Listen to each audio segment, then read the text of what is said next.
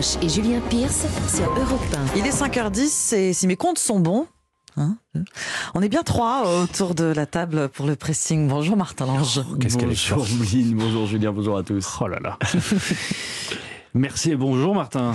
Hein, je suis scié par euh, tant de lucidité. Mon, mon talent de calcul mathématique. Absolument. On va en parler dans un instant. Des euros justement de calcul, il y en a à la une du Parisien aujourd'hui en France. Inflation, ceux qui souffrent un peu, beaucoup, titre euh, le quotidien. Les prix ont augmenté en moyenne de 4,8% sur un an, mais tous les Français ne le vivent pas de la même façon.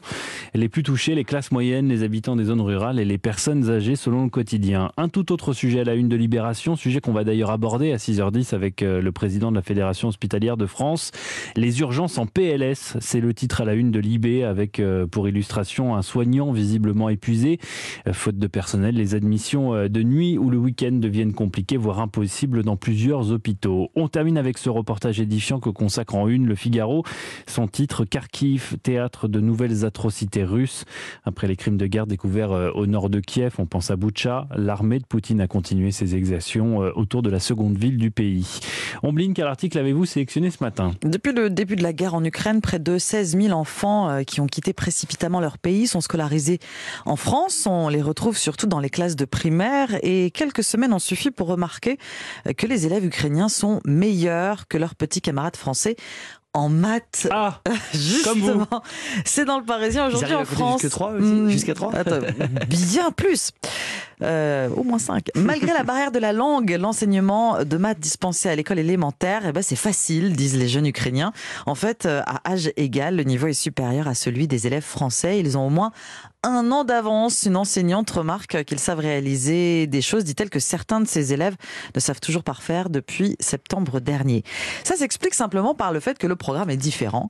À 9 ans, en Ukraine, donc l'équivalent du, du CM1 chez nous, ils apprennent la division et la multiplication des nombres à 3 ou 4 chiffres par des nombres de 2 ou 3 chiffres, quand nous on divise des nombres à 2 chiffres par ceux à un seul chiffre.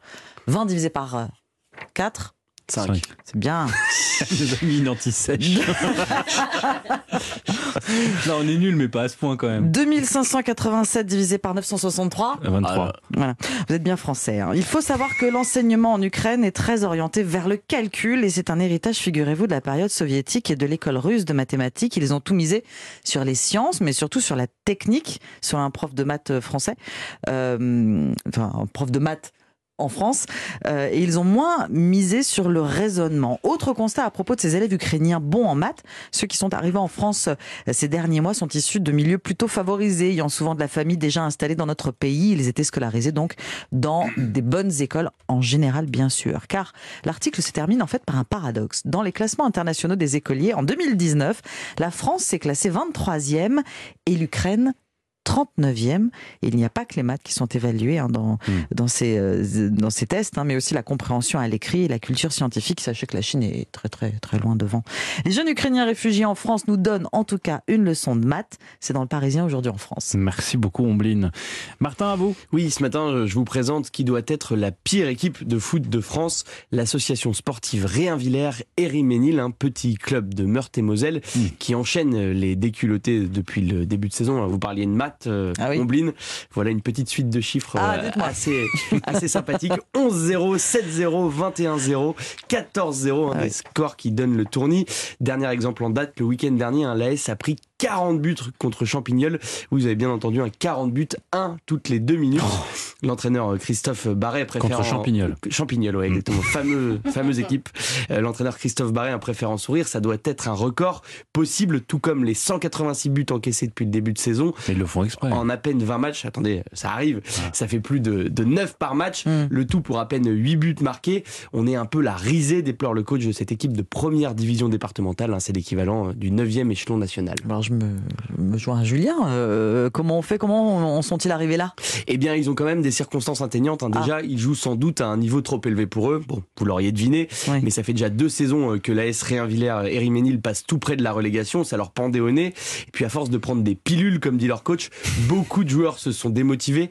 Dimanche dernier, hein, lors de leur défaite historique, ils n'étaient que 8 sur le terrain et encore avec un blessé hein, qui était là pour faire le nombre. Hmm. Parce que sans lui, le club aurait dû déclarer forfait et payer une amende. Au début de la saison, les l'effectif était suffisant, mais face aux mauvais résultats, beaucoup de joueurs ont quitté le navire. Ils préfèrent rester chez eux. L'équipe réserve en troisième division départementale a déjà été arrêtée cet hiver. Certains des joueurs ont été Ah oui, promus. c'est la grosse déprime. hein. mais ils commençaient à peine le foot, ils ne savaient pas faire une touche et ils ne connaissaient pas la règle du hors-jeu. C'est vrai que c'est compliqué hein, Ah oui. Christophe Barret. C'est- Alors l'entraîneur ne leur en veut pas, il salue même ceux qui sont restés jusqu'au bout. Il doit, deux- il doit jouer lui aussi. donc. Non, non, il joue pas. Non, Ah. non, il joue pas. Il aurait pu hein, pour faire le 9 c'est vrai. euh, alors dans deux journées, hein, leur calvaire sera terminé, Réinvillers et Riménil sera relégué. Le club repartira-t-il l'an prochain? Rien n'est moins sûr, en tout cas ça sera sans leur entraîneur qui gardera en tête quand même la seule victoire de l'année, ça date, hein, c'était en septembre, 2 buts à 1, un score presque normal dans une saison qui ne l'était pas. Meurthe et Moselle, quelle est cette équipe qui enchaîne les tôles? C'est sur le site de 20 minutes. Bon, C'est tellement difficile. on leur Bah envoie beaucoup de courage. Bah oui, oui, Hein, on, avec pense eux, on on pense à eux, surtout ceux qui sont restés. Ceux Hein. qui sont restés euh, sur le canapé, euh, moins, Oui. moins de courage. C'est Bon. vrai. Merci Martin. J'ai choisi pour ma part un article du Figaro qui va grandement intéresser les 40 ministres et secrétaires d'État de Jean Castex, vu qu'une bonne partie euh, d'entre eux devraient faire leur valise, peut-être même dès aujourd'hui. Les avantages que conservent les ministres sortants et ceux qu'ils perdent, c'est le titre de cet article qui, au passage, tacle certaines croyances qui ont la vie dure. Non, les anciens ministres et secrétaires d'État ne touchent pas un salaire à vie. Leurs droits sont même euh, bien plus limités que pour vous et moi, puisqu'ils n'ont pas le droit de toucher au chômage à la suite d'un remaniement qui les aurait laissés sur la touche. En revanche, ils peuvent percevoir pendant trois mois une indemnité équivalente au traitement qu'ils recevaient au gouvernement, soit 9 940 euros bruts par mois pour un ministre, 9 443 pour un secrétaire d'État et 14 910 euros pour un Premier ministre. Des montants conséquents pour le commun des mortels, mais qu'il faut ramener aux responsabilités et à la charge de travail écrasante que représentent ces fonctions. Avoir un emploi du temps de ministre n'est assurément pas une expression exagérée. Au passage, les salaires touchés euh, au gouvernement étaient bien supérieurs avant que François Hollande ne prenne un décret au début de son quinquennat pour les raboter de 30% tout de même. L'indemnité de départ, elle aussi, a été sabrée par le président socialiste. Elle est passée de 6 à 3 mois de salaire. Et encore, deux limitations en cas de cette rémunération. Elle que si le ou la ministre ne reprend pas une activité rémunérée d'emblée et il ou elle peut même euh, en être privé en cas de déclaration de patrimoine manquante ou incomplète à la haute autorité pour la transparence de la vie publique. Quitter le gouvernement, c'est aussi faire une croix sur tous les avantages matériels. Fini donc le logement de fonction qui peut ou non être pris, hein, c'est pas Mhm. obligatoire, l'accès gratuit au transport ferroviaire en première classe et la mise à disposition d'un véhicule avec chauffeur. Seuls les ex-ministres dits régaliens, c'est-à-dire intérieur, affaires étrangères, justice et défense, peuvent se voir accorder au cas par cas une protection euh, policière pour des raisons de sécurité. L'ex-garde des Sceaux, Christiane Taubira, a par exemple conservé pendant plusieurs semaines des officiers de sécurité après son départ de la place Vendôme en 2016. Le Premier ministre a lui, quoi qu'il arrive, un statut particulier. Si les anciens locataires de Matignon ont droit eux aussi à une indemnité de départ, équivalente là aussi à trois mois de salaire, ils conservent, à la différence de leur ministre, d'autres avantages. Par exemple, Jean Castex va bénéficier à vie, s'il le souhaite, d'un véhicule de fonction avec chauffeur, ainsi que d'un secrétaire particulier pendant 10 ans. Notez toutefois que les anciens chefs de gouvernement disposant déjà d'un secrétariat ou d'une voiture de fonction dans le cadre d'autres fonctions publiques ne peuvent pas cumuler les avantages. Impossible donc d'avoir un chauffeur particulier à Paris, puis un autre à la campagne. Et là, je sens que les ambitions ministérielles d'Omblin Voilà. viennent de voler en éclats. Salaire, voiture, les avantages que conservent les ministres sortants et ceux qu'ils perdent, c'est-à-dire sur le Figaro. Merci Julien et merci à vous également Martin. On se retrouve dans 40 minutes pour euh, les sports. À tout à l'heure. À tout à l'heure.